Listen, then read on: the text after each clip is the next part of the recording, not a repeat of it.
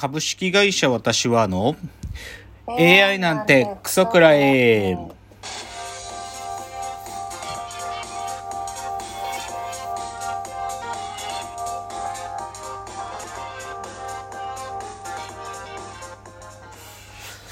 群馬が生んだ怪談時株式会社私は社長の竹之内です。サブカル研修生4代目アシスタントの深谷です。えーこの番組は大喜利 AI を開発する株式会社私は社長の竹之内が AI のことなんかお構いなしに大好きなサブカルチャーについてサブカルリテラシーの低い社員に丁寧にレクチャー言い換えれば無理やり話し相手になってもらう番組です155回ですねはい。ちょっと今日から BGM 変えたんですよはい。ちょっとねあのついに会えましたっていうですね、うちの社員が作った曲、まあ、社員の AI、音楽をジェネレートする AI が作った曲で、ついに会え,、ましたっていう曲なんですけどまあちょっと詳しくはまた近く紹介しましょあ、はい。じゃあですね、今週もラジオエンタメライフなんですけどね、あのーグレートレースっていうね、ひ。はい。あのー NHK が BS でやってるこう世界中の、まあ、いわゆるウルトラマラソンとかトレイルマラソンとか、うんまあ、100マイルとかね200キロとか300キロとか400キロ走るなんかこう異常なこうス競技を、まあ、追いかける番組があるんですよ。なんで、なんだけどさ、まあコロナになっちゃってさ、その、あんまりこういう大会も大々的に行われなくなってるんですよ、今も。うん、で海外のやつに参加しようと思ってもさ行ったらむ行ったで向こうにしばらく隔離されなきゃいけないみたいなことだからさ、はい。なんか本当にプロランナーとかじゃないとそういうの行けなくなっちゃったんだけど、うんでそれでねそういう状況を受けてこの前あの2月23日にやってたのがグレートレース壮絶里山が牙を剥く丹波アドベンチャートレイルっていうね、うん。あのー丹波これ神戸かな？兵庫。兵庫の丹波って丹波って山があるとこなんだと思うんだけどそこでなんていうのかな？すっげえもう丹波ってねちちっちゃい山がいっぱいある場所らしいんだけどそこでなんていうかな？世界基準世界レベルに難しいコースっていうのを作った人がいてはい。で、その総距離174キロでね、そのコースを日本のトップランナーだけを、トップランナーってトップトレイルランナーたちだけを集めてしやったんだって、えっ、と、去年の秋に。はいで。さ、すっげえと思ったのがさ、この山とかに登るときって、どん、どんだけ高さをこう、まあ、登ったり降りたりするんだけどさ、累積でどんだけの高さ登るかっていうのを、累積標高っていうんだけど、獲得標高とか累積標高とか言うんだけど、それがさ、1万6000メートルだって。だから、エベレスト2つ分の上がってんのよ。すごいよね。そう。でもね、もうね、なんかね、ボロッボロ、なんかね、ちょ、ちょっとね、これね、僕が今まで見たトレイルランの中でもね、ちょっと、段違いに難しいと思った。シャドウが、もう、崖なのよ。なんかさ、普通、スキーとかでもさ、めっちゃ急勾配じゃん、この下りっていうのとさ、せいぜい22度とかだよね。あれ、でも22度とかでも上から見下ろすとこれ、もう崖じゃんって思うけど、この、はこのトレイルランね、60度の山登ってくのよ。すごいなんか、すごいのよ。でもそれすごくてね、でも久しぶりになんかこのトレイルランのつつなんか強度の高めのレース見てね、面白かったっすね。うん、やっぱり。なかなかいや僕は無理だよ。僕は無理なんだけどこういうの好きな人やっぱいるんだなってつくづく思ったというお話ですね。じゃあ2つ目あこれ紹介したいんですよあのですねミナさんっていうですね MINA と書く TikTok をやってる人ある女の子がいるんだけどはいあの TikTok の赤アカウントのやつを正確に言うと、アットミナアンダーバー GF アンダーバーバンドと書く人なんですけどね。この人がベースを弾いてるだけの赤なんですよ。はい女の子で、ね、すごい、ちょ、まあね、本当に可愛らしい女の子なんで、なんかもう本当にアイドルなのかなっていうぐらい顔可愛いんだけど、その子がでも澄ました顔でベースをブブブブブブブブって弾いてるのよ。で、その、超うまいの。まあ、めちゃくちゃうまいの。で、なんだけど、その、選曲が良くって、はいなんか、夜遊びの曲とか、まあ、やってんだけど、あのさ、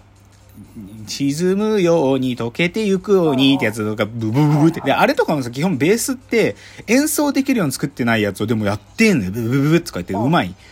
けけど、まあそれはどっちかというとポップな方で、基本多分ね、この子ね、アニメが好きなんだよね。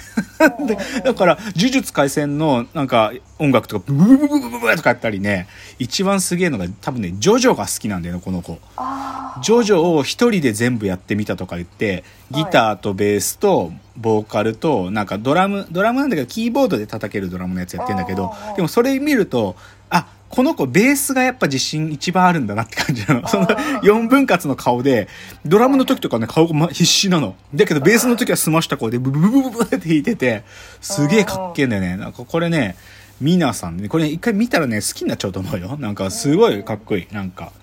多分まあもともとなんかそういうねなんかバンドやってたっぽいんだけどねなんかお元ガールフレンドってバンドだってなんか書いてあったな何かにはだからそこのベースやってた子なんだけど澄ました声でブブブって結構フォロワーも増えてるよ。10万人とか20万人ぐらいいるんじゃないかな。うん。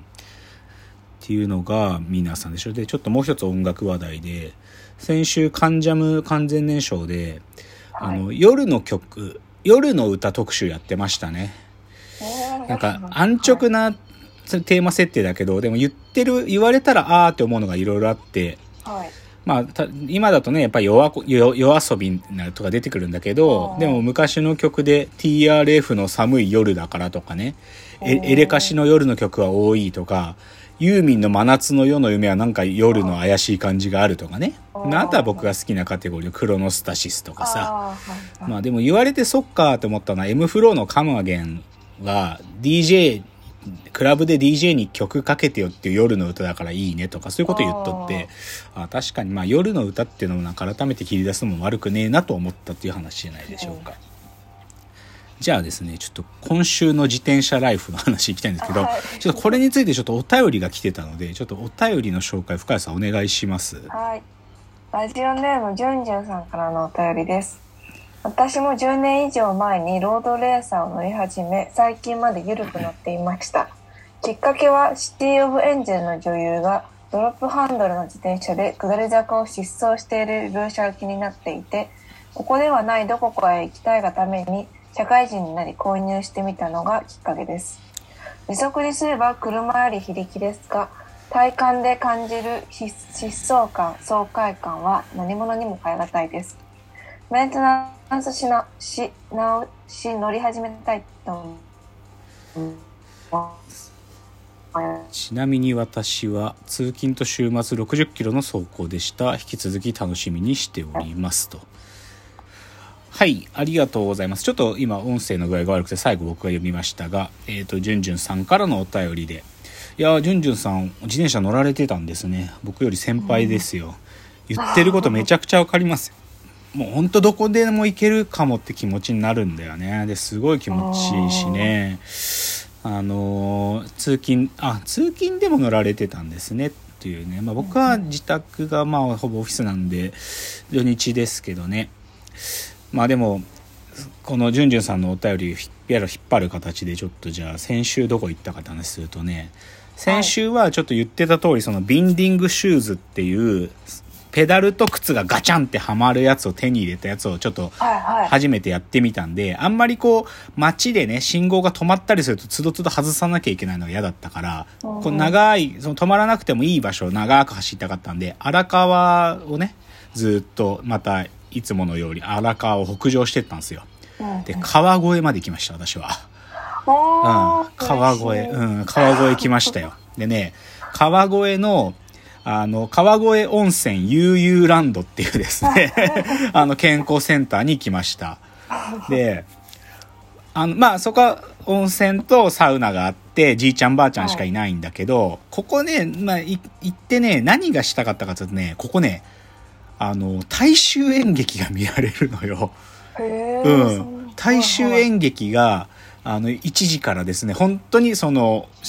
大衆演劇の劇団の方がやられるやつが見られるんで,、はいはいでねこれ見に見たかったんだけど僕その日6時からちょっと会食の予定があってはい。帰っって来れなかったらまずいと思って、で、大衆演劇1時からだったんだけど、はい。あの、最初にさ、その受付の人に大衆演劇ってどれぐらいですか？って聞いたら、お芝居が1時間ですって言われて、はは、じゃったら大丈夫だって言ったら、その後に舞踊ショーがありまして、つって舞踊踊るショーがあって、それが2時間ですとか言われて、で、その後おひねりタイムがあるので、ひょっとすると3時間半とかなっちゃいますねとか言われて、うわ、それじゃ俺帰れねえ。川越まで行くの大体3時間弱かかるから、これ6時に間に合わねえと思って大衆演劇見れなかったんよね。うん、ちょっと残念だった。大衆、だからまあ次回行った時大衆演劇見ようと思いますけどね。でもここの施設は宿泊もできるんで、あの、非常に川越良かったっすよ。まあ本当にここし、ここにしか行かないけど、でも川越に多分ちょくちょく行く行くと思いますよ。大衆演劇を見にも行くと思うし。ではですねちょっと自転車に関係する話で今日の格言、えー今日の格言、えーその街がいけすかないかどうかはパン屋を見ればわかる いやこれねチャリ自転車でなんか YouTube でねあのロードラロードバイク女子の人たちとかがやってんだけど、パンライドっつってなんかその土地土地の美味しいパン屋さんに行くっていうのがあるんだってパンライド。で、それ見てるとさ、なんか、いけすかないパン屋ばっかなのね。で、で、この前さ、その、しなんか、たまたま知ったんだけど、うちの近くの代々木八幡のとこにさ、